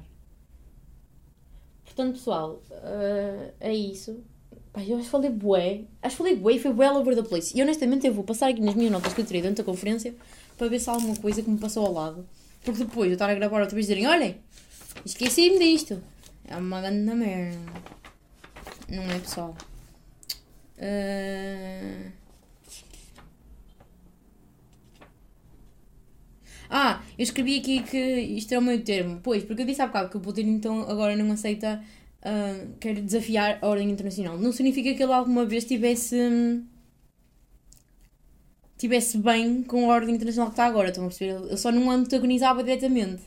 Não é que ela aceitasse, tipo, aceitava naquela, mas não estava bem com ela. Estão a perceber? Ele só não a desafiava diretamente. É mais. É mais isso. Ah, mais uma coisa. Quando se diz na televisão e nos meios de comunicação que a guerra começou, é um bocado. Como é que explicar? De facto, a guerra começou. Mas o conflito estava lá desde 2014, pessoal. Aquilo nunca, nunca teve paz, estão a perceber? Na, border, sempre houve conflitos de pequena média intensidade. Era assim que eu os classificaria. Yeah.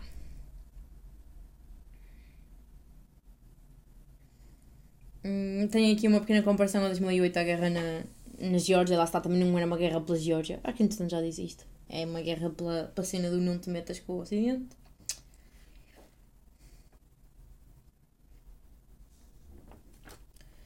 Pá, e acho que, que é por aí. Não estou a ver assim mais. Pá, tem, tem aqui muita coisa, muito detalhe, estão a perceber, mas acho que não é. Não é.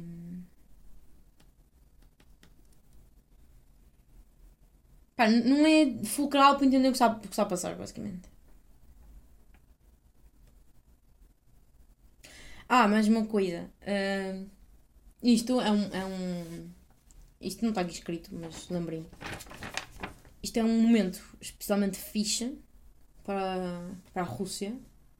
Pá, fixe, não quero dizer isto, mas é, é propício para a Rússia, no sentido em que há boa mudança de. Em relação aos líderes políticos do Ocidente. Temos o Biden. Acho que não preciso dizer muito o homem é, é, é duvidoso a nível política externa. A nível política interna não estou informada, mas a nível política externa é muito mais combativo do que o Trump. O Trump não tinha. O Trump não tinha uma política externa. O Trump estava focado no Make America Great Again, mas internamente, tipo imigrantes e merdas. Mas para fora ele, tanto se lhe deu como se lhe dava, ele não.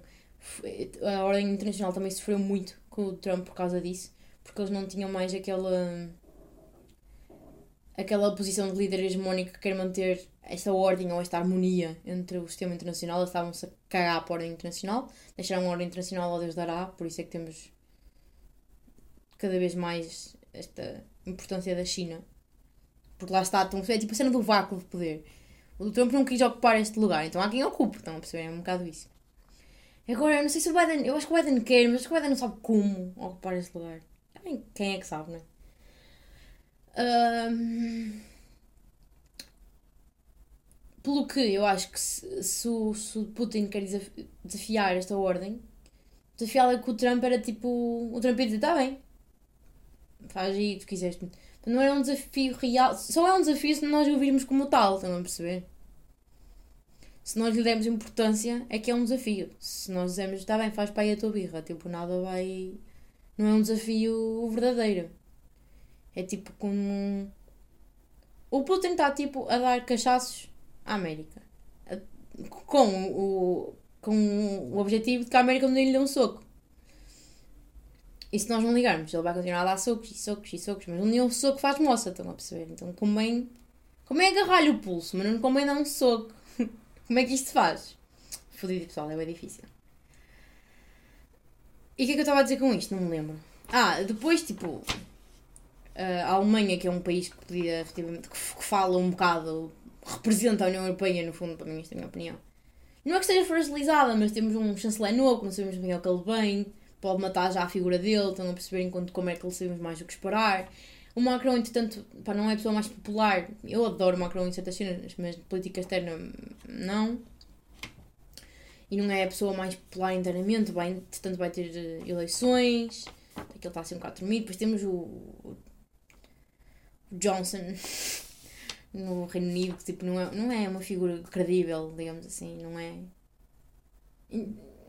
Eu acho que ainda assim, tipo, a única pessoa que é assim BDS, BDS é, é a Ursula, Presidente da Comissão Europeia. É assim, a única pessoa que me parece assim, uma figura estável, credível, sabem? Uma figura de força. É ele, de repente, do resto está tudo muito.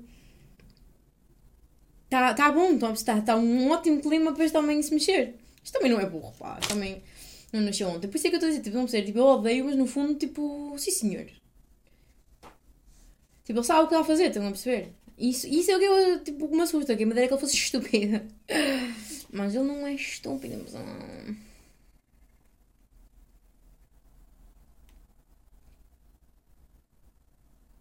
Eu estou a continuar a ler, desculpem lá.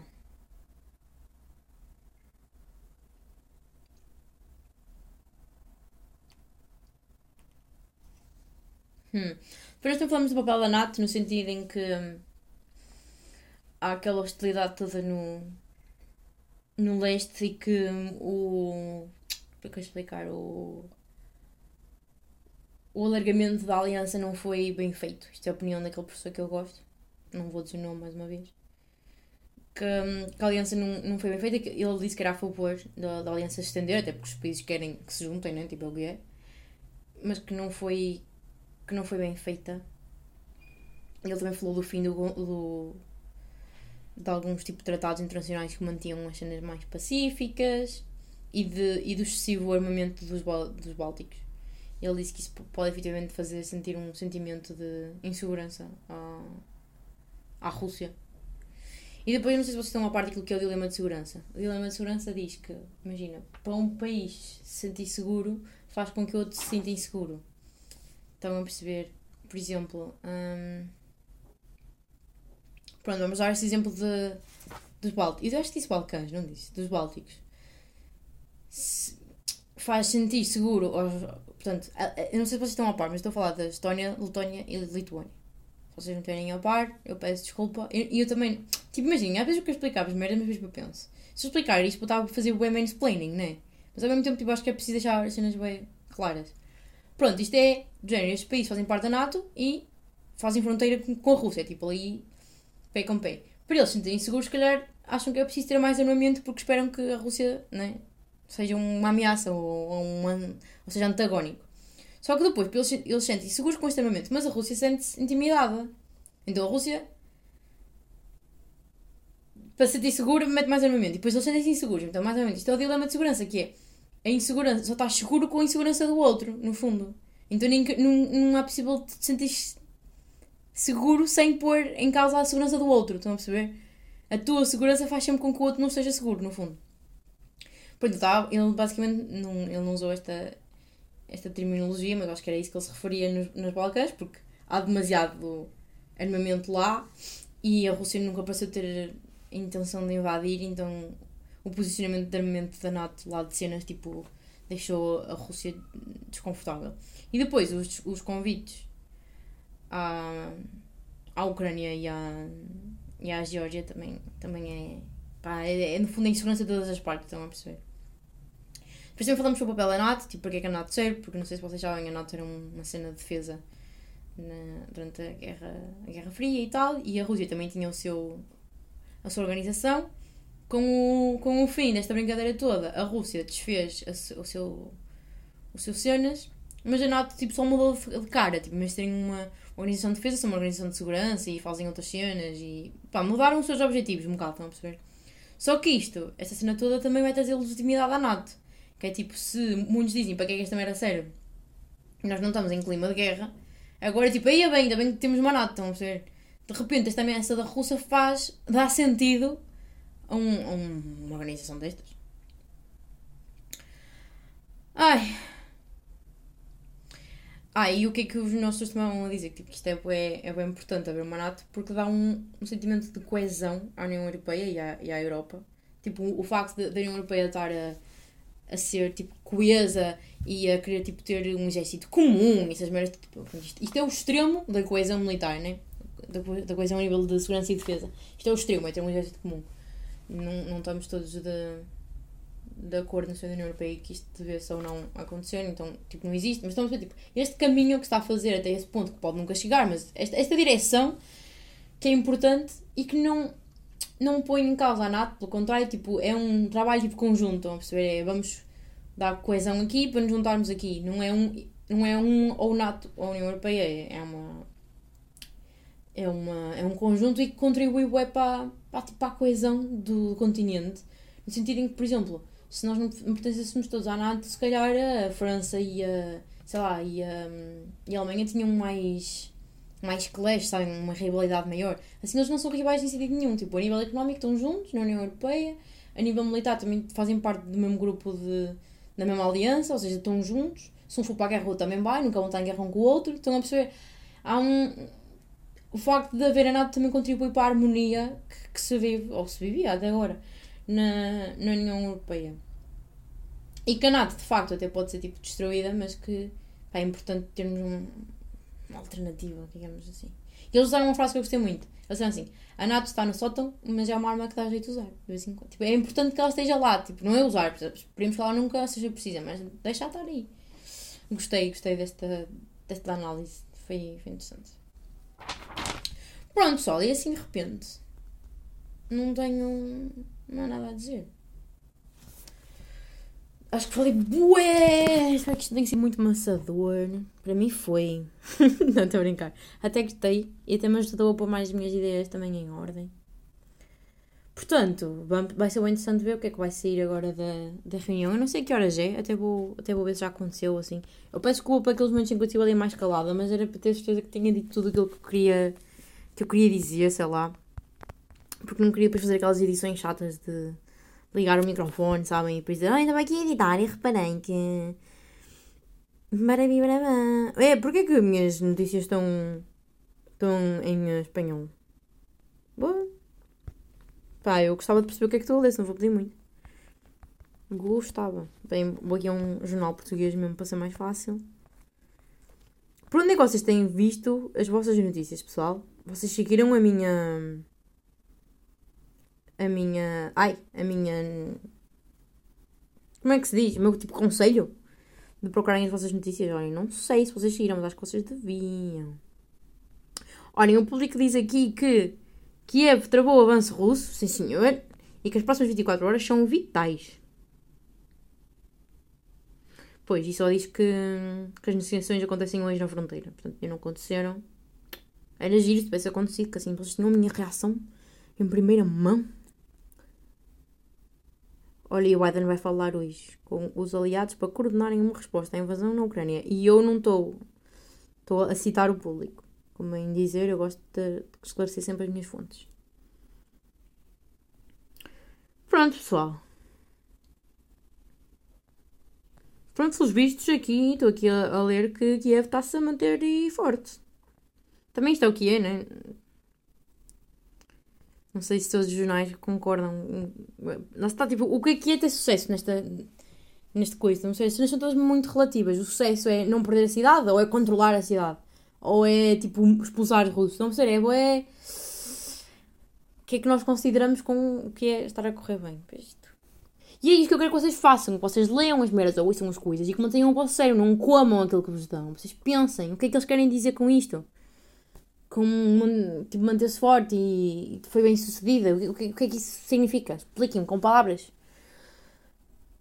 Eles cá também não sabem, de facto. Ah, pessoal, deixem-me dizer uma coisa. Tipo, eu estou absolutamente apaixonada por todos os jornalistas que estão na Ucrânia e na Rússia e tudo mais. Que trabalho que trabalho, que loucura, que dedicação, que empenho, que qualidade.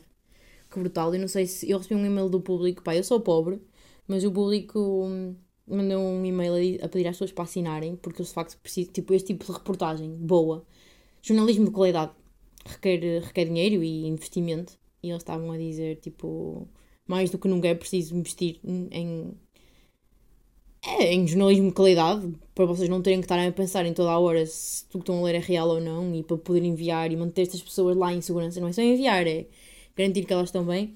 Então, já o público estava a pedir assinaturas, assim como todos os jornais que vocês revêem alguma confiança. Eu sei que, pá, eu estou a dizer assinem, eu, eu não assino. É boa hipócrita da minha parte, mas se vocês tiverem esse, esse dinheiro e essa preocupação e esse gosto pelas notícias, é sempre Pá, é, sempre, é sempre bom e é um contributo direito para, para acabar com esta brincadeira das notícias que não valem nada. Quanto mais. Pá, eu penso eu que quanto mais capacidade eles tiverem para produzir o seu próprio conteúdo, melhor. Digo eu. Não sei se isto também é real. Mas acho que sim. Pronto, pessoal, e olhem, boa semana. Espero que isto não esteja assim a ocupar muito espaço da vossa cabeça. E espero, acima de tudo, que isto não vos tenha tipo assustado de alguma maneira e com os meus cenários tipo pintados de eles vão matar o presidente e se calhar eles avançam até à Ucrânia e aos Bálticos, tipo, isto são hipóteses bem remotas, estão, tipo, pode acontecer, mas isto é mais o meu, o meu fascínio de e agora, então você isto é tipo o worst case scenarios que eu pintei aqui alguns, outros mais tranquilos, mas não é tipo, eu nem acho que isso vai acontecer, estão a perceber? É aquilo que eu estava a dizer, eu, se isto fosse uma experiência de laboratório, eu gostava, para que é que acontecia? Agora, não sendo, eu espero, espero que não aconteça e acho, e acho que não vai acontecer. Acho que estou só a sonhar com ladrões. E está tudo tranquilo. Espero que isto tenha ajudado de alguma forma a perceber melhor o que caralho se passa. A minha ajudou um pouco cá para fora, é sempre mais fácil. E pronto, amigos. É isso. Uma boa semana, que isto não ocupe muito o vosso espaço mental, já disse, mas repito. Tenham cuidado com as vossas fontes e mesmo que sejam fontes que vocês confiem, repensem, pensem o que, é que as pessoas querem dizer, pensem o que é que estão a ler. Confirmem, não, não, se, não se mantenham só num jornal, por exemplo, ou, num, ou numa página. Confirmem noutros sítios, já vos dei, já vos dei algumas indicações no, última, no último podcast, sítios onde podem ver, e até para comparar que escolham sempre um ou dois internacionais, um ou dois nacionais, comparem entre todos. Tipo, por exemplo, num, pá, não se sentem às oito e ouçam o Rodrigues de Carvalho e que isso não vos chega, pá, porque isso. É o Rodrigues de Carvalho que ainda, que ainda apresenta o jornal, não é? É que eu sou imigrante, eu não sei, sabem? Eu achava, até há pouco tempo, que era Orelhas que apresentava na RTP e agora descobri que é outro senhor. Aquilo que tem, assim, opa, não consigo imitar, sou em imitações. Oh, dá aqui um passarinho a correr com um pauzinho na boca, tão lindo. Ah, outra coisa, também cuidado com os vídeos no, no Twitter e merdas assim. Ou pai, um vídeo é da famosa a passar que foi em 2014, não tem vazão. Vocês vejam as eu, eu gosto é, estar ali no Twitter a, a, ver vídeos tipo reais, a acontecer no momento, supostamente assim, mas tentem manter aquela distância de isto até pode nem dar a acontecer há ali uma linha um bocado tenue que separa as merdas. Bem, vou embora agora de vez. Beijoca.